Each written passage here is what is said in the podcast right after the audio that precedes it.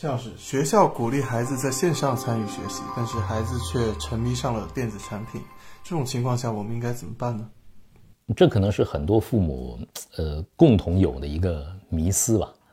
我现在在陪着自己的女儿学习成长，很多的家庭作业是由线上来布置的，我也必须和女儿在屏幕前才能够完成。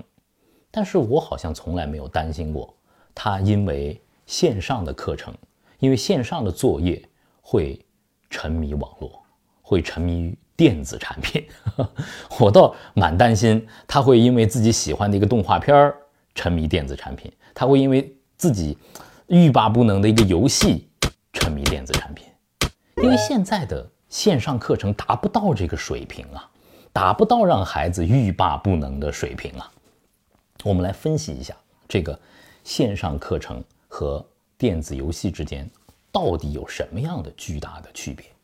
现在线上的课程无非是因为疫情，因为时空的限制，我们要通过网络技术来加快一个教学、一个课程交付的时效，打破时空，马上能够及时的互动。我觉得现在线上课程已经能够完成这个交付了，但是它的趣味性、实时的反馈、孩子们的体验。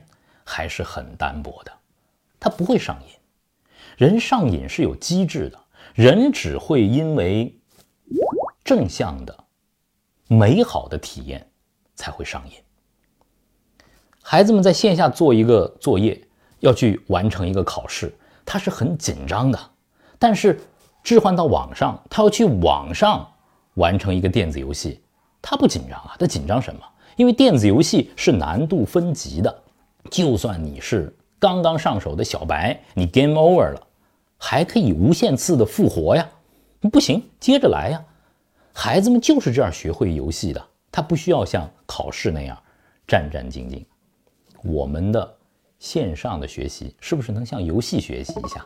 难度分级呀。第二个，及时反馈，这太厉害了。任何一个孩子，不管。你在游戏里头啊，到底是菜鸟还是顶尖的高手，你都马上能够获得实时的反馈。孩子们有成就感啊，在里头玩的爽。当他过了一关之后，肾上腺素的分泌，那个激素水平让孩子欲罢不能，他总想回到那样一种巅峰体验。所以孩子离不开电子产品了，离不开电子游戏了，是这个成瘾机制。更要命的是，现在的游戏。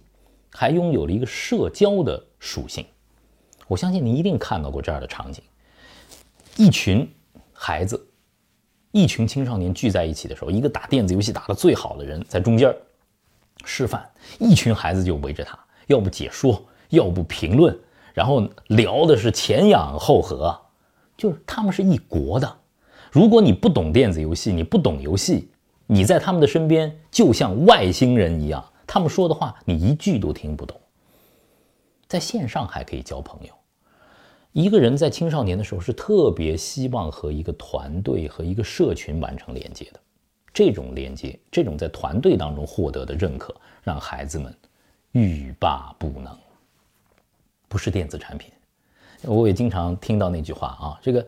网络嘛，电子产品嘛，那不就是一个工具吗？人应该是工具的主人呐，怎么能够成为网络和电子产品的奴隶呢？对不对？这话说的完全对，完全对。但是人呐，人是有惰性的，特别是孩子，孩子是容易被这儿的正向反馈啊、难度分级啊、及时奖赏啊、社交属性所俘获的，他会沦为产品的奴隶，患上。网瘾。那针对这些家长的提问，就是我们怎么把孩子们从线上拉回来，怎么让他们不沉迷于电子产品啊？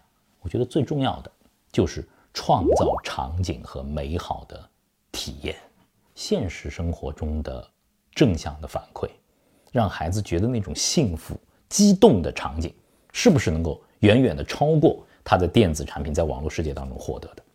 技术的进步是飞速的，就算在元宇宙时代，一切都招之即来，挥之即去。磊哥也发自内心的相信，我们线下的真实的生活 是不可替代的。我们一生短暂，人的一生就是由一次又一次的独特的体验，一次又一次的选择而组成的。所以说，千万不要忘了让孩子去生活，真正的生活。我也坚信，不管电子产品如何发达，网络如何发达，技术如何发达，教育最终的目的是学以成人，成为一个真正的可以创造幸福。感受幸福的人。